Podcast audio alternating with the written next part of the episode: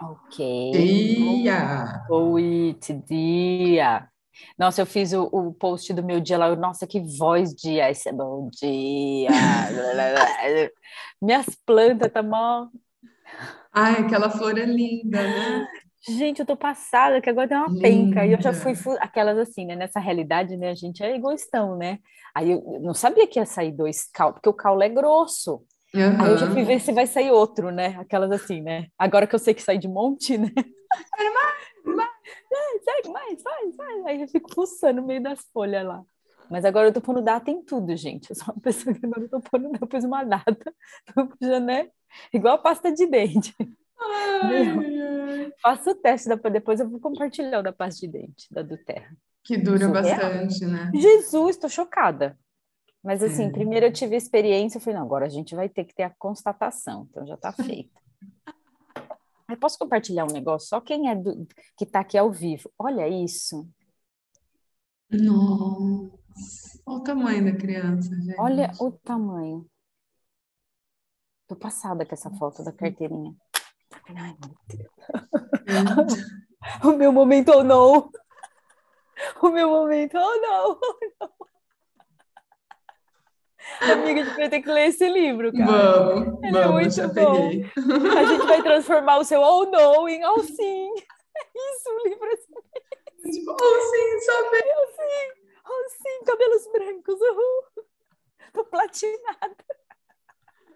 Ai, ai, ai. Ai, eu Bora lá. disso. Bora lá, começa aí, amiga. Vamos lá. Hoje é dia 4 ou dia 3?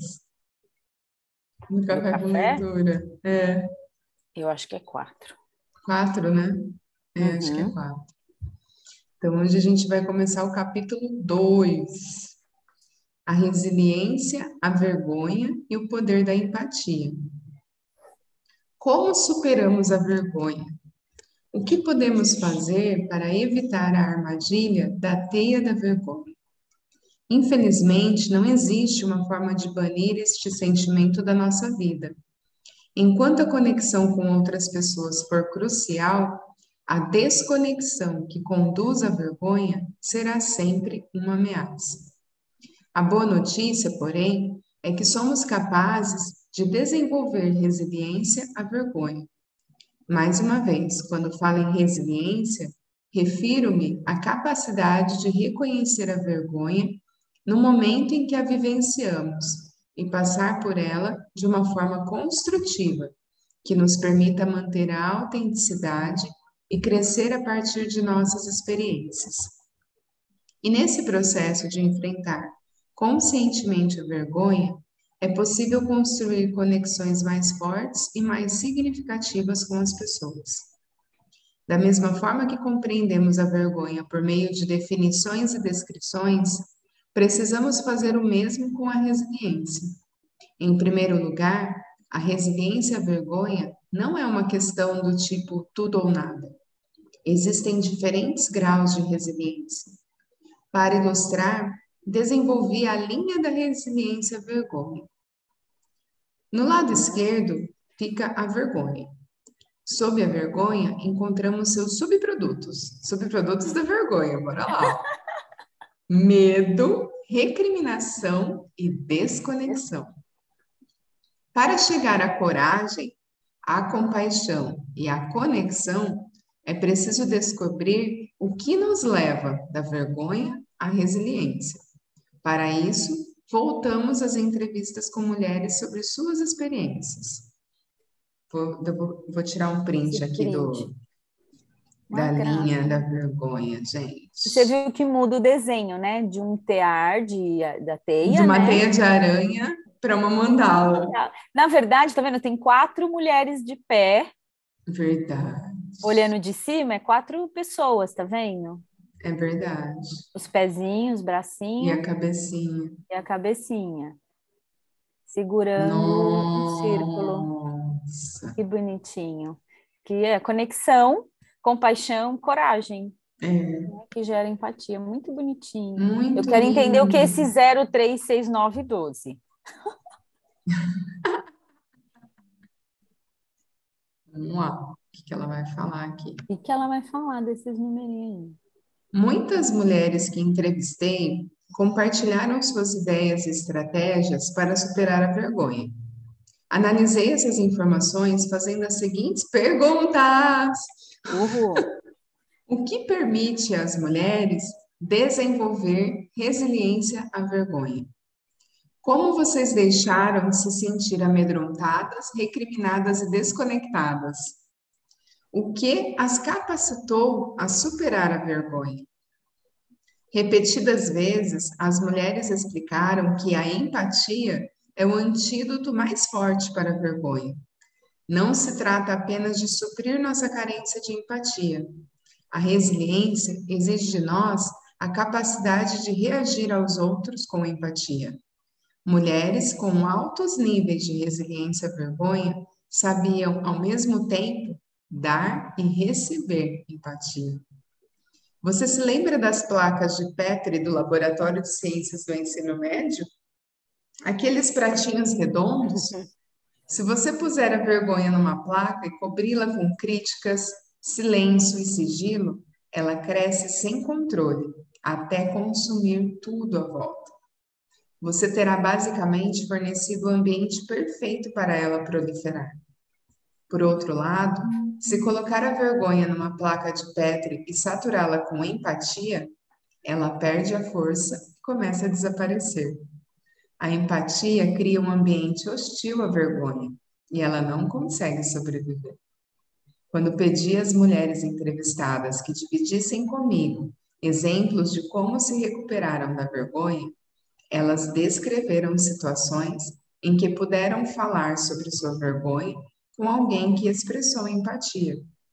As mulheres falaram do poder de ouvir alguém dizer: Eu compreendo, já passei por isso.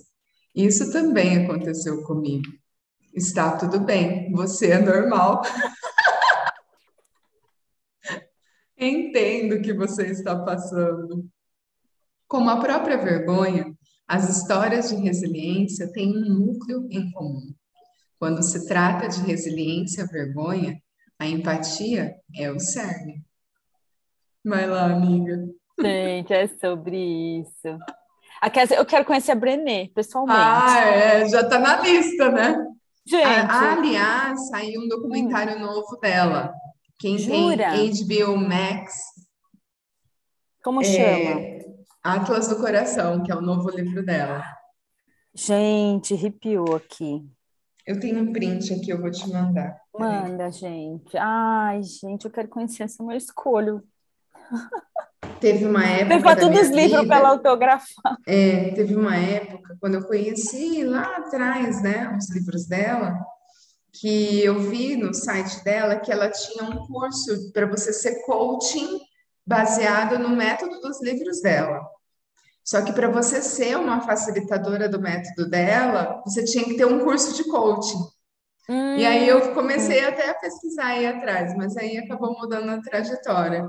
Mas, meu, muito legal. Muito Não, legal. É, é, é, é totalmente alinhado, né? Com todo. Assim, se você for ver aqui as frases, né?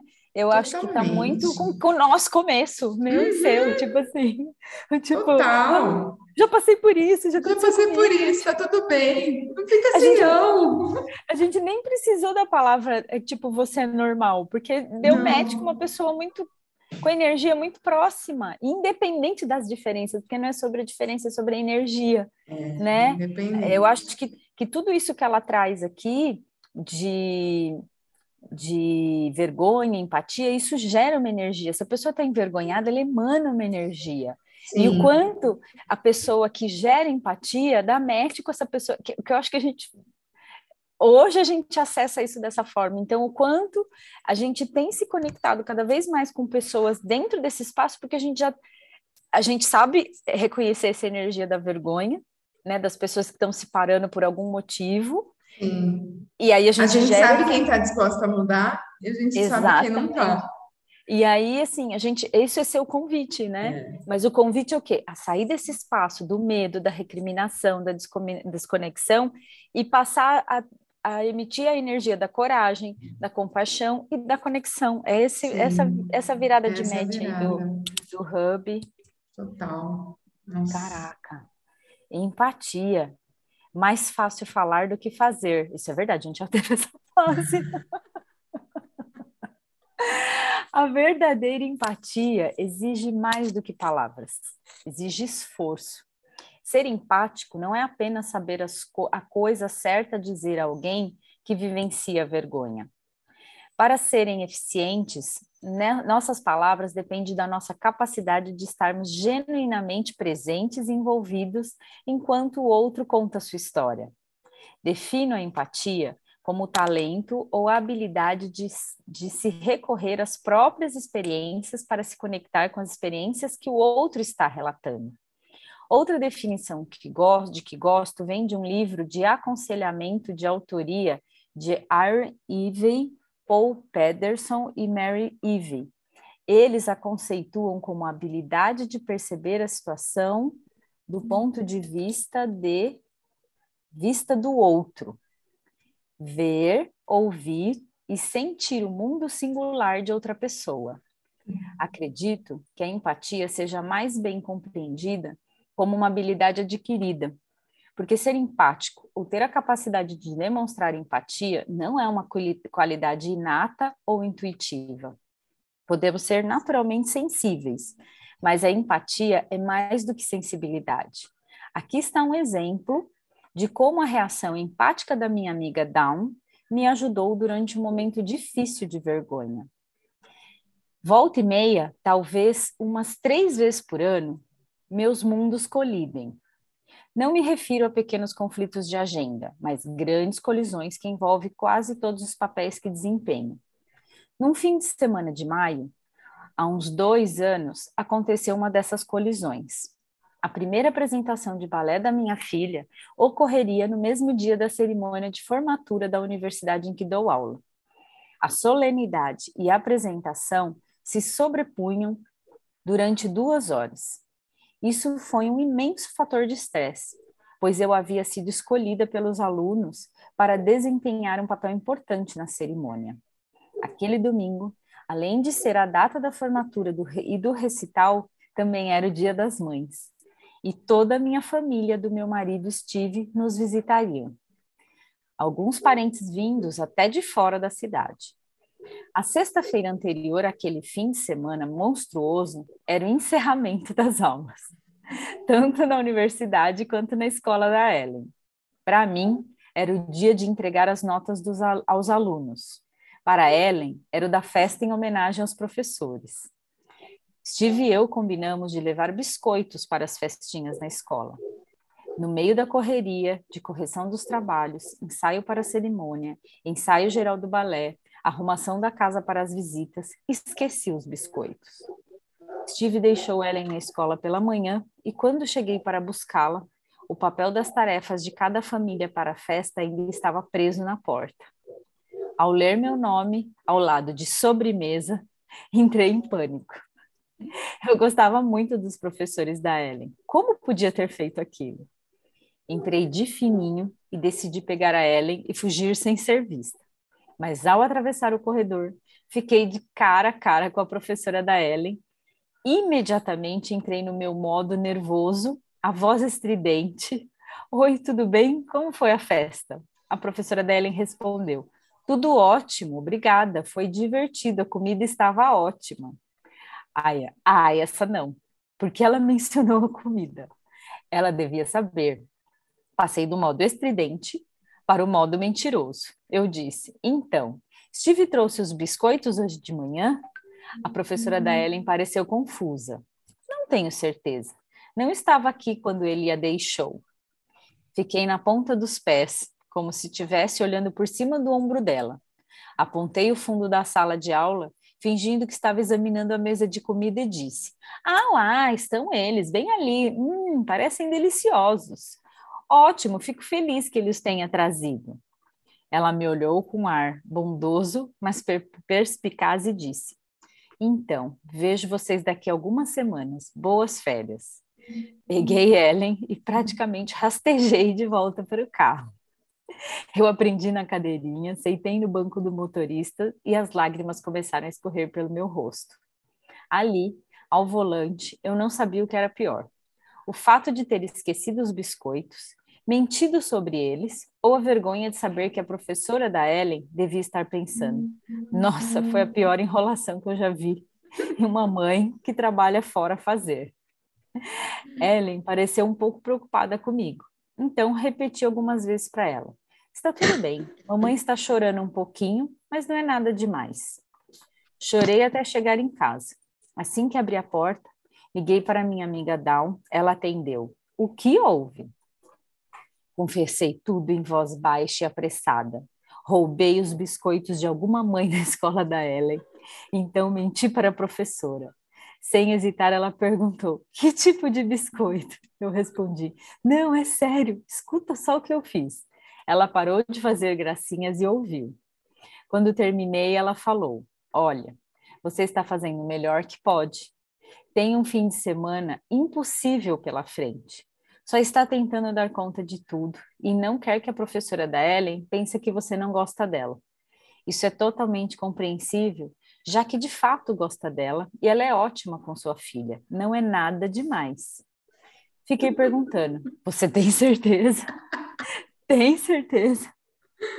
Por fim, Dawn disse: Sei que você acha que não vai dar conta de tudo nos próximos três dias, mas vai. Talvez não faça tudo com perfeição, mas vai fazer e ponto.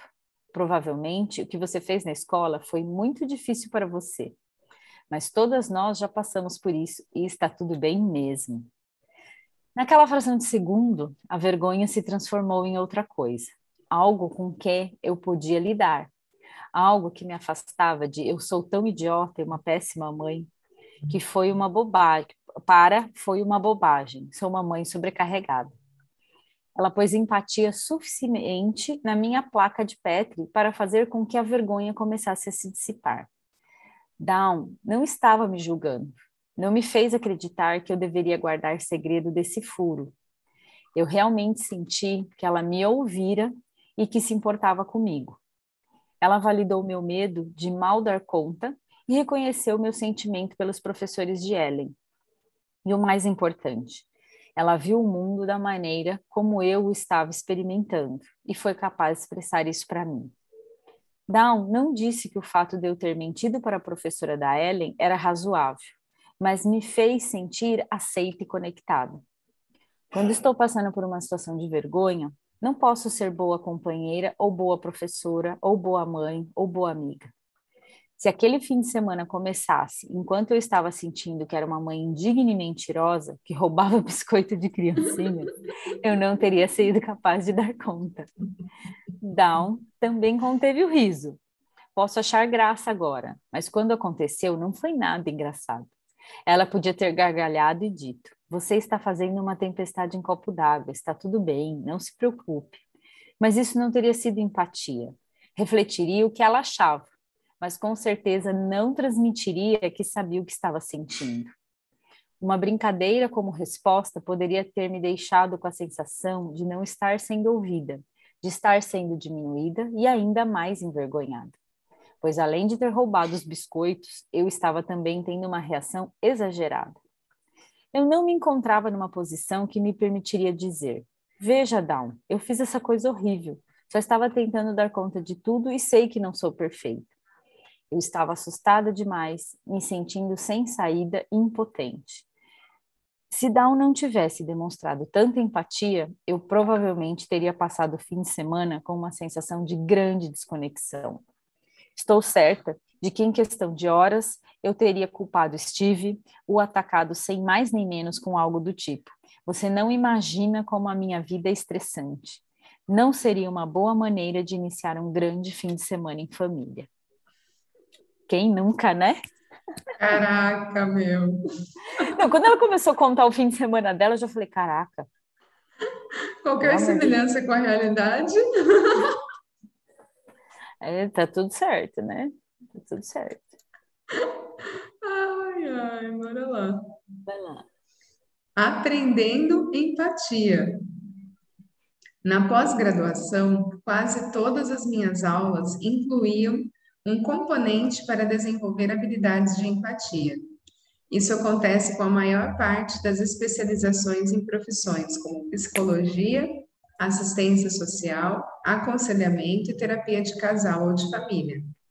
No crescente corpo de pesquisas, descobrimos que líderes bem-sucedidos costumam demonstrar altos níveis de empatia, que essa habilidade está relacionada ao sucesso acadêmico e profissional, que pode reduzir a agressividade e o preconceito e fomentar o altruísmo. Os estudos também demonstram que a empatia é um componente vital em casamentos bem-sucedidos e em organizações eficientes. A conclusão é que a empatia é essencial para a construção de relações significativas, de confiança, algo que todos nós desejamos e necessitamos. Dado seu poder na superação da vergonha e seu papel fundamental no estabelecimento de muitos diferentes tipos de conexão, seria sábio de nossa parte aprender e praticar a empatia. Por sorte, trata-se de algo que pode ser aprendido. Teresa Wiseman, acadêmica da área de enfermagem na Inglaterra, identifica quatro atributos da empatia são eles: ser capaz de ver o mundo como outros o veem, não emitir juízos de valor, compreender os sentimentos dos outros e comunicar essa compreensão. Para entender a complexidade da empatia, vejamos cada atributo separadamente. Assim, seremos capazes de ver como a empatia autêntica é uma habilidade incrível que requer comprometimento e prática. Ser capaz de ver o mundo como outros o veem. Essa habilidade pode ser compreendida como assumir uma perspectiva diferente. Acredito que a metáfora das lentes ajude a entender. Vemos o mundo por meio de múltiplas lentes. Essas lentes representam quem somos e de que perspectivas enxergamos o mundo. Algumas delas são constantemente modificadas e outras estão conosco desde que nascemos. É fácil entender um conflito quando usamos essa metáfora. 20 pessoas testemunham o mesmo evento, ouvem a mesma notícia ou analisam a mesma situação, mas 20 diferentes conjuntos de lentes fazem com que todos vejam, escutem ou deduzam coisas bem distintas. Para sermos empáticos, devemos estar dispostos a reconhecer que temos nossas lentes e a tentar enxergar a situação do outro por meio das lentes dessa pessoa. Por exemplo, como pesquisadora, preciso compreender como as minhas entrevistadas veem o mundo. Devo me esforçar para não enxergar suas histórias através das minhas lentes, para ouvir atentamente enquanto descrevem o que veem, sentem e vivenciam. No caso do biscoito, por exemplo, Down foi capaz de assumir minha perspectiva da situação e reagir de forma empática. As crianças são muito receptivas ao aprendizado das habilidades para assumir diferentes perspectivas. Além de naturalmente curiosas sobre o mundo, e sobre a forma como as pessoas operam nele, são também bem menos convencidas de que as suas perspectivas sejam as corretas. Aqueles que aprenderam essa habilidade na infância devem ser imensamente gratos.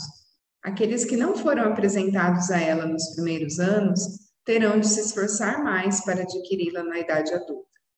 No entanto, independentemente do esforço, somos todos humanos e haverá momentos em que examinaremos a vida e as histórias de outras pessoas com nossas próprias lentes. Infelizmente, quando se trata de reagir com empatia com alguém que experimenta vergonha, é mais provável que, caso tenhamos vivido questões similares, nos mantenhamos presos a nossas perspectivas. Se Down tivesse passado por uma experiência de vergonha materna, talvez não houvesse sido capaz de baixar suas lentes e usar as minhas. A história do biscoito poderia ter tocado um ponto fraco dela. Identificar-se demais com as experiências do outro pode se tornar uma barreira tão grande quanto a ausência total de identificação. Caraca! Uhum. Embora não seja fácil assumir a perspectiva do outro, é possível. Para isso, é preciso comprometimento, esforço, coragem de cometer erros e disposição para ser confrontado em relação a esses erros. Além disso, é necessário que se compreenda que o que se vê é uma visão do mundo, não a única. Não emitir juízos de valor. Nossa, tem que grifar várias partes aqui dessa parte. É. Essa um dos é... Oi? Essa é pegada. É o ponto de vista, né? É, exatamente. São as lentes, né? Não emitir juízos de valor. Um dos grandes desafios que enfrentaremos para desenvolver a empatia será superar o hábito de julgar os outros. Todos nós fazemos isso. A maioria, o tempo todo. É Julgar se tornou uma parte tão importante de nosso padrão de pensamento que raramente nos damos conta de como ou por que fazemos isso. Tornar-se ciente do hábito de julgar é um processo que exige muito pensamento consciente. Ai, ai. Segundo uma pesquisa conduzida por Sidney Schroer e Marion Patterson, julgar os outros nos permite avaliar e comparar nossas habilidades, crenças e valores em relação ao, aos dos outros. Isso explica por que julgamos os outros com mais frequência em questões que são importantes para nós. Por exemplo, em minhas entrevistas, várias mulheres expressaram como se sentem julgadas por outras no que diz respeito à aparência e à maternidade. Por outro lado, os homens entrevistados falaram que, que os outros homens estão constantemente se avaliando segundo o nível de sucesso financeiro, intelecto e força física. Às vezes, quando estamos sufocados pelos rígidos ideais de gênero de nossa cultura, Acreditamos equivocadamente que podemos escapar da pressão julgando os outros. Olha só, comparada a ela, eu sou ótima. a vergonha, o medo e a ansiedade são grandes incubadoras para o julgamento.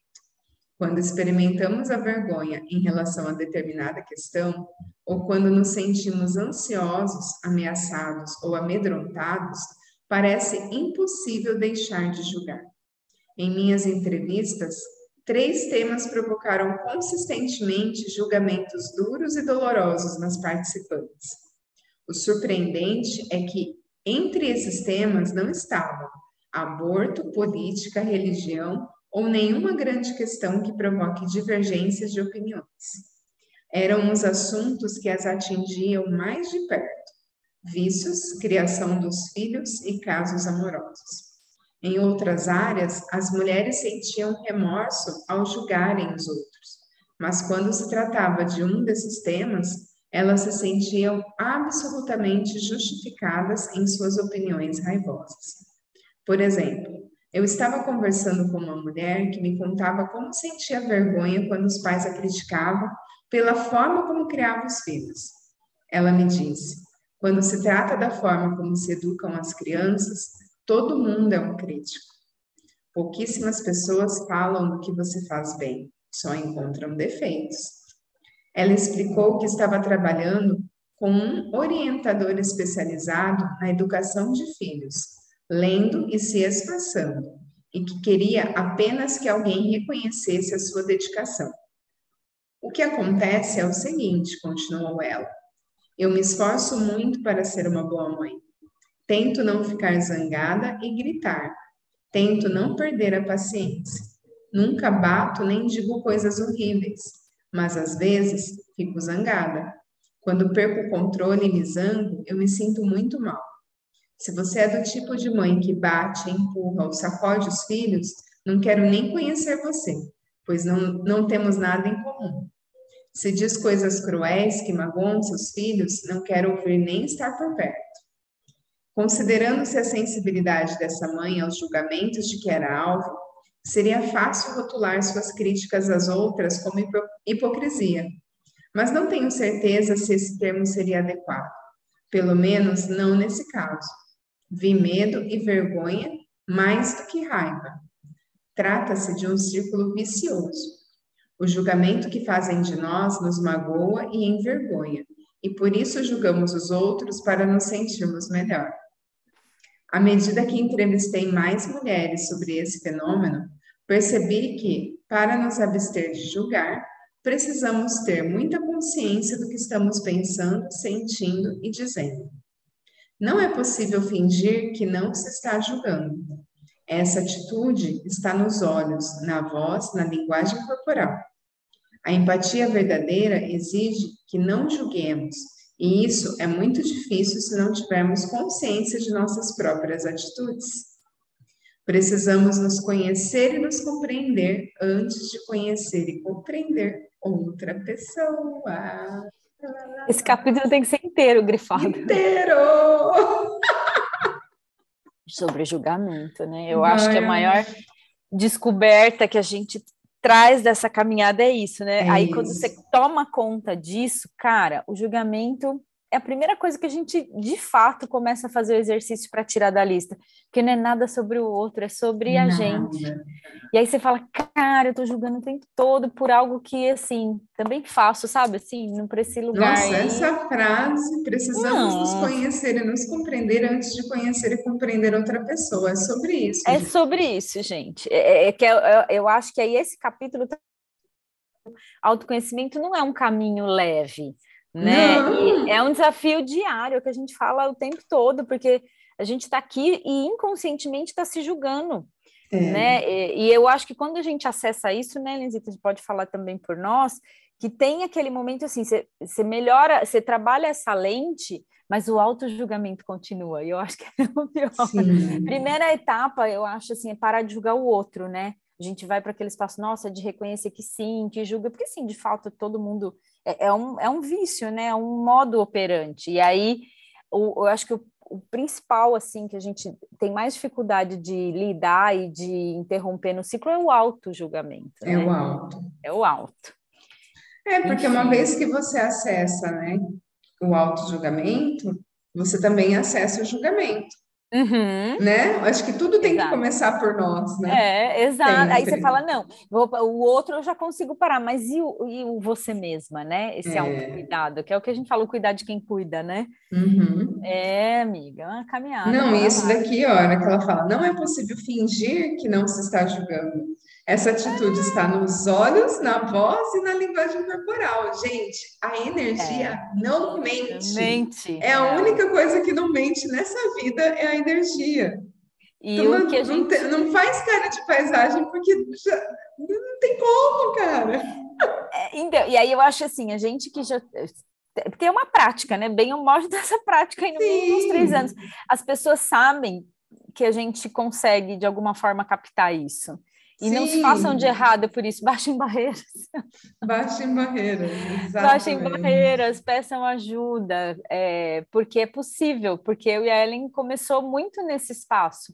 Uma reconhecendo na outra exatamente, exatamente esse, essas três dores pontos, né? aqui. Né? De, de maternidade. Quando ela fala que, que a gente não é política, né? não, é muito dia a dia. Isso aqui é a vida real, né? Que é essa coisa de reconhecer que se julga, que se sente uma péssima mãe, e que e também o quanto a gente em algum momento captou esse julgamento. Sim, você é uma péssima mãe, você é isso, né, né, né? Aí você fala, poxa, mas peraí, calma, né? Vamos olhar para isso aqui. E aí a gente fez esse movimento interno, né, de olhar para a gente. Então, acho que com relação a esse trecho que ela trouxe, a gente teria várias passagens que daria para contribuir aqui, no sentido, sim, a gente já passou por isso, só que uma teve esse olhar, né, de empatia, tipo de, ai, caraca, peraí, deixa eu só ouvir aqui, vamos ver o que tá pegando. Não, eu acho que vai além, né, porque assim, na nossa caminhada, eu acho que em vários momentos a gente chegou num ponto do tipo assim, eu ou você dava espaço uma para outra, do tipo assim, Sim. meu, tá tudo bem, eu não tô te julgando, eu tô é. te vendo, entende? É, Mas quantas vezes a gente ainda não estava preparada para parar o auto-julgamento? Exato. E aí não é. importa se o outro te recebe. se você não se recebe.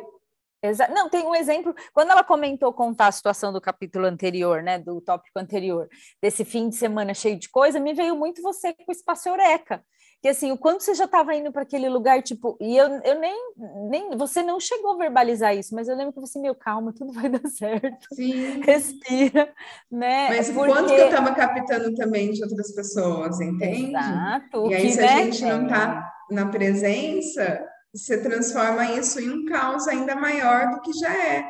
Né, do que está. Na verdade, o caos existia por conta do, da, do, das tarefas que tinham Sim. que ser feitas. E tudo não, porque, porque independente de tudo, tem escola, tem marido, tem, é, tem as rotinas. Para, tem a vida né? não para. E, e para a gente, a gente sempre deixou isso aqui.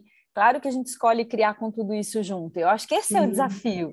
Não é, é o abandono, ou porque também não é se livrando das coisas, é olhando. Não, é olhando e acolhendo tudo, né? E acolhendo tudo. E aí, quando você tem acesso é, a essa, esse conteúdo que a gente está trazendo aqui, essa informação, os desafios vão diminuindo porque você até escolhe com quem você quer se conectar. Peraí. Sim. E não é deixar de se conectar com as outras pessoas, mas não. peraí, nesse momento eu preciso de um fôlego. Nesse momento, eu sei. É a pergunta, tá... né? Quem são as pessoas as que serão contribuição que neste momento? Exatamente. E está disposta a receber, porque pode vir uma pessoa do além que você nem tipo cogitou, né? Meu, não, nem fala isso. Estou processando os Paranauê. Estou processando. Eita, Lerê, é doideira, é coisa de gente doida. Mas é, mas é isso, porque às vezes não é nem a pessoa que está do teu lado, isso pode vir não. de qualquer e aí tem que estar tá na presença, né? Tem que, tem que estar, tá na presença, senão você é não, não percebe é. e não recebe. Às vezes a ajuda está do seu ladinho ali, coladinha, e você não dá conta porque está ali, né? Absorta nos problemas. Não, não, não ou às vezes você está até esperando algo de uma pessoa linear, né? Tipo, Exato. essa daqui que deveria estar tá fazendo isso, por que, que não está? Uhum. E aí você vai para o além do tipo assim, calma, se ela é. não tá, tá bom, mas quem tá? Né? E, e, imagina isso dentro de uma realidade de uma casa, de um ambiente que você. O quanto também a gente gera expectativa porque é filho, o filho tem que fazer. E, e assim, e, meu, tudo bem se ele faz pelo outro, já é meio caminho andado. Né? É, significa que alguma coisa ali está sendo feita, então você vai se fazendo menos de errado. Então, é, é, é, o exercício da empatia também quando olha no espelho, né? Sim. Eu acho que esse é, é, do não julgamento e da empatia também quando a gente se olha no espelho, porque é muito fácil a gente ir pro buraco, gente. Mas ó, agora fácil. é o U, né? Agora é o U, a gente só uh, escorrega. É, não é mais. Não é V, gente, é o U. Não, é o U. Uh! A gente fica só ali na balancinha e no balanço, né? E ainda com diversão, né? Uh! Pelo amor de Deus. Tô com dor no abdômen, sem noção. Fez abdominal? Nossa, rachei na academia, cara. Não, só que ri, até doer. Aí sabe quando você se alonga, assim, você né? estica e dói? Aí você nossa, por que, que tá doendo? É rir demais, gente. Rir das próprias tranqueiras, né? Acho que isso é o maior exercício. bora lá, bora lá. Compre... Compreender os sentimentos dos outros. Para isso, devemos manter contato com os nossos próprios sentimentos e emoções e estar à vontade com eles. Para muitos, esse mundo é completamente estrangeiro. estrangeiro. é isso que ele estava falando. Um território complexo de linguagens e pensamentos novos. Por exemplo, se não somos capazes de reconhecer as diferenças sutis, mas importantes entre decepção e raiva em nós mesmos, é praticamente impossível reconhecê-las nos outros.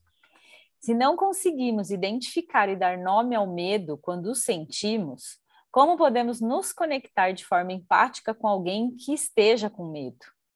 É difícil reconhecer e nomear as emoções, especialmente se não recebemos o vocabulário nem as habilidades necessárias para navegar nesse mundo desde cedo, o que infelizmente é o caso da maioria das pessoas. No exemplo com Down, ela deixou claro para mim que sabia o que estava sentindo quando disse: Você só está tentando dar conta de tudo. E sei que você não acha que vai que não vai conseguir. E sei que você acha que não vai conseguir. Ela não precisava ter dito. Percebo pela sua voz que você está experimentando altos níveis de ansiedade associado ao medo de decepcionar aos outros. Ela poderia ter falado isso, é uma assistente social, mas não foi necessário. E nem sei se, se teria tido o mesmo efeito. O que ela precisava era transmitir para mim que compreendia a minha perspectiva e meus sentimentos em relação à situação. É, só trazendo aqui, né? A gente comenta isso, né? Que como é difícil nomear sentimento. Sim. Né? A gente fala tanto de sentir, sentir, mas às vezes a gente nem consegue identificar, e eu acho que esse é um exercício também diário. Comunicar essa compreensão. Esse último passo às vezes pode parecer arriscado. Nas aulas de habilidade de empatia, é aqui que os alunos costumam tropeçar, todos nós, aliás. Vamos imaginar que Down tivesse compreendido mal meus sentimentos ou não houvesse captado completamente minha perspectiva, e que sua reação fosse mais do tipo: Eu sei, é tão frustrante. Estive bem que podia ter lembrado de levar os malditos biscoitos para a escola. Porque somos nós que temos que lembrar de tudo.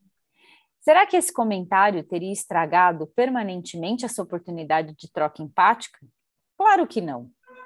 Repito, a empatia não é apenas uma questão de palavras, é um envolvimento completo com o outro e o desejo de compreendê-lo. Se eu soubesse que Dawn estava envolvida, que apenas tinha compreendido mal, provavelmente eu teria dito algo como: Não não estou zangada com Steve. Estou surtando porque fiz tudo errado e o fim de semana ainda nem começou. Agora, se Dal não tivesse envolvida, envolvida e nem me ouvido de fato, eu nem teria me dado o trabalho de permanecer conectada e buscando o que eu precisava dela. Poderia ter aceitado, poderia aceitar o comentário sobre Steve e dizer: "É, a pressão é sempre nas mães" e mudar de assunto. Mas quando disse a ela: que era sério, ela se calou e eu soube que ela estava atenta e que queria ouvir o que eu tinha a dizer. É isso. É isso. Empatia, coragem e compaixão. As histórias exigem vozes que as articulem e ouvidos que as escutem. Elas são, elas só são capazes de promover a conexão quando existe alguém para falar e alguém para ouvir. Ao compartilhar meu trabalho sobre as mulheres e a vergonha, espero realizar duas coisas: dar voz e ouvidos a quem não os tem. Meu primeiro objetivo é compartilhar as histórias complexas e importantes que as mulheres costumam guardar para si por causa da vergonha. Porque as histórias delas não são, as histórias delas são as nossas. Merecem ser contadas. Meu segundo objetivo é transmitir tais histórias de forma que sejam ouvidas. Com frequência, o problema não está nas vozes, mas em nossos ouvidos. As vozes estão ali, cantando, gritando, desejando serem ouvidas, mas não as ouvimos porque o medo e a recriminação abafam os sons. A coragem nos dá voz e a compaixão nos dá ouvidos. Sem as duas, não há oportunidade para empatia e conexão. Repito, não estou falando de bravura ou de heroísmo, mas da coragem comum, a coragem de contar nossa história com o coração. Precisei tomar coragem para telefonar a Dawn e falar sobre os biscoitos. Dawn teve que praticar a compaixão. Tinha de estar disposta a abrir espaço em seu mundo para minha experiência dolorosa. Nas próximas duas sessões, vamos explorar essas ideias sobre coragem e compaixão separadamente. Mas primeiro queria enfatizar a importância de como elas trabalham juntas. Vai lá, amiga. Empatia e coragem. Na introdução, falei sobre a importante história da palavra coragem. Embora certamente não seja incomum que o significado das palavras mude com o passar do tempo, Muitos acreditam que as definições de coragem reflitam uma mudança cultural que reduziu o valor das vozes e das histórias femininas. No fim dos anos 90, 150 terapeutas reuniram-se no estado americano de Vermont para falar da coragem e da evolução da palavra. Elizabeth Bernstein, terapeuta e uma das organizadoras da conferência, Explicou que coragem não, não trata apenas de matar o dragão, mas também de se manter fiel a si mesmo e expressar seus pensamentos. A reverenda Jane Spar, ministra presbiteriana e ativista dos direitos LGBT, também compareceu à conferência. A reverenda contou as histórias de São Jorge e Santa Marta para ilustrar as diferentes formas assumidas pela coragem. Explicou que São Jorge matou o dragão porque a fera era má, mas que Santa Marta o domesticou e tornou-se amiga dele. E disse mais: esse é um de, nossos mitos feministas que se perdeu. A coragem pode significar matar o dragão, mas será que também não significa domesticar nossos medos? Quando ouvi as histórias de Susan, Kyla, Teresa, Sondra, Gillian e das outras mulheres que entrevistei, fiquei impressionada com a franqueza delas. Mas aos poucos, enquanto ouvia, percebi que era mais do que franqueza, era coragem. Cada uma das mulheres que participaram da pesquisa mostrou-se disposta a encarar seus medos para que nós pudéssemos aprender. Quando contamos nossas histórias, mudamos o mundo. Sei que parece clichê, mas acredito nessas palavras. Nunca saberemos como nossas histórias podem mudar a vida de alguém, de nossos filhos, amigos, pais, companheiros, ou talvez a de um desconhecido que as ouve por acaso ou as lê em um livro. Mas a coragem em especial a coragem comum que precisamos para nos expor não é simples nem é facilmente conquistada. Com frequência, ouvimos as pessoas dizerem: simplesmente conte sua história, ou fale o que pensa. É bem mais complicado do que isso. Às vezes, enfrentamos consequências e ameaças apenas por dizer o que se passa em nossa cabeça ou contar nossas histórias. De fato, quando começamos a aprender mais sobre os quatro elementos da resiliência à vergonha, vemos que a maioria de nós deve trabalhar muito antes de ser capaz de procurar o outro e compartilhar histórias. Às vezes, a compaixão está em ouvir o que o outro tem a contar. Às vezes, está em se sentar ao lado da pessoa que está dominada pelo medo de não estar pronta para compartilhar. Em meu artigo sobre coragem, comum na vida de meninas e mulheres, Annie Rogers escreve: Uma forma de compreender a etimologia da palavra coragem é considerar sua história como uma série de perdas. Ao longo de cinco séculos, de 1051 a 1490, a coragem foi isolada de suas origens no tempo, no coração e nos sentimentos. Em outras palavras, ela foi lentamente dissociada daquilo que a cultura ocidental tradicional considera qualidades femininas e passou a significar aquele estado da mente que se apresenta ao enfrentar o perigo sem medo e sem se encolher. Uma definição que costuma estar relacionada à bravura e ao heroísmo. Opa!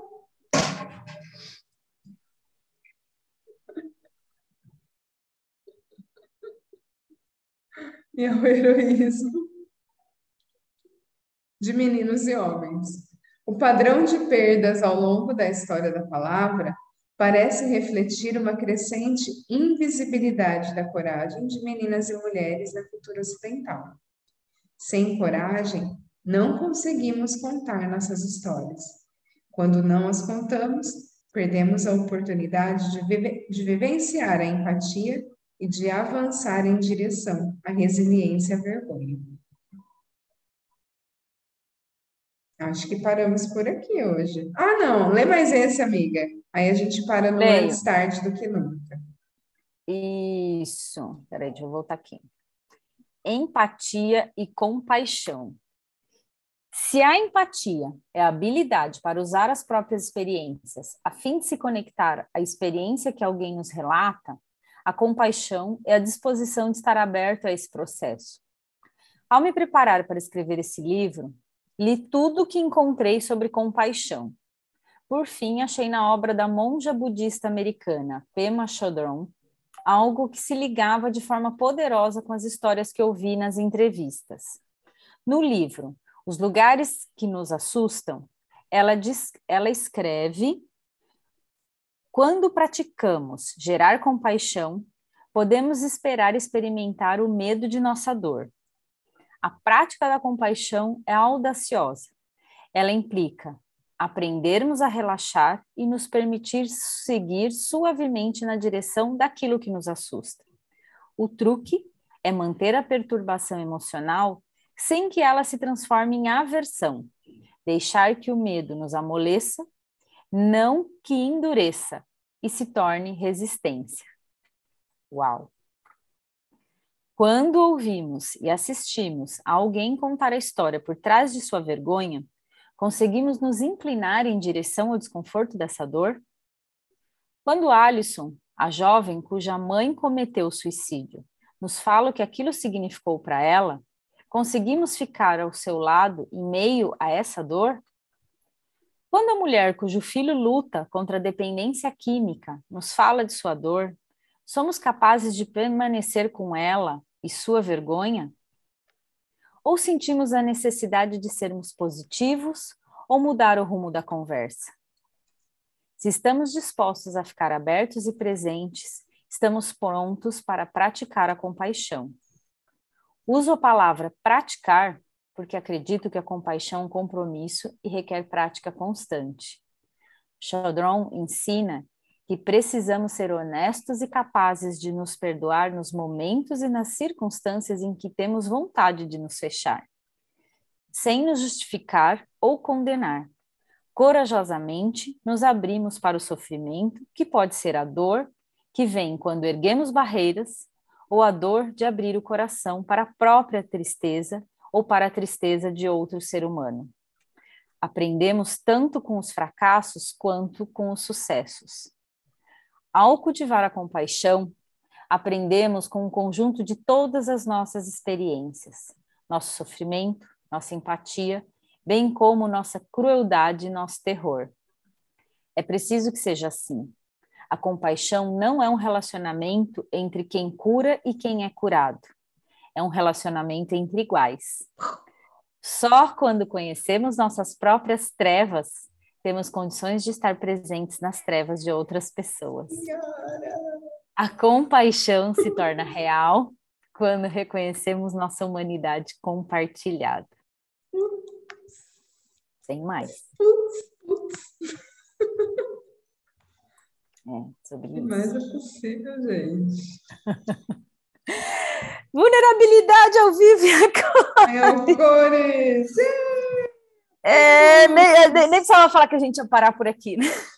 Nem é precisa, né? Um respira. A gente volta semana que, semana vem. que vem com antes tarde do que nunca.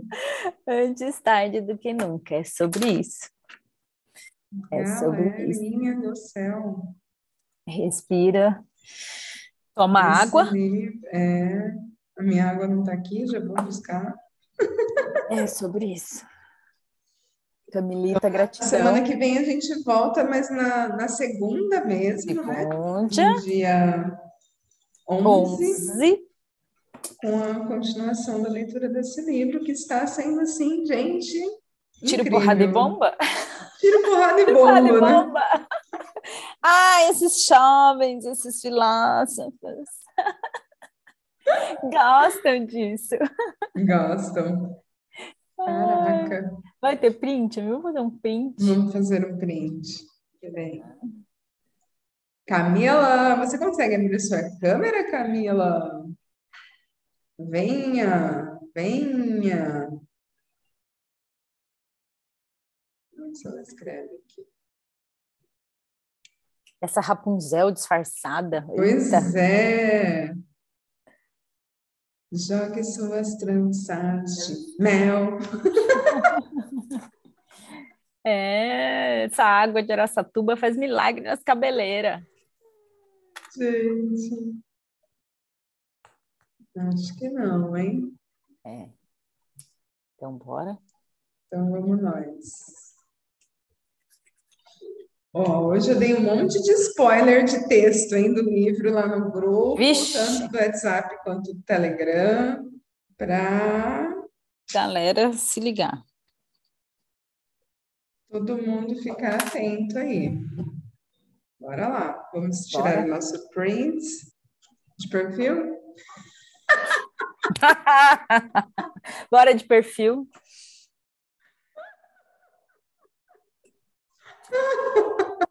Foi. Sobre isso.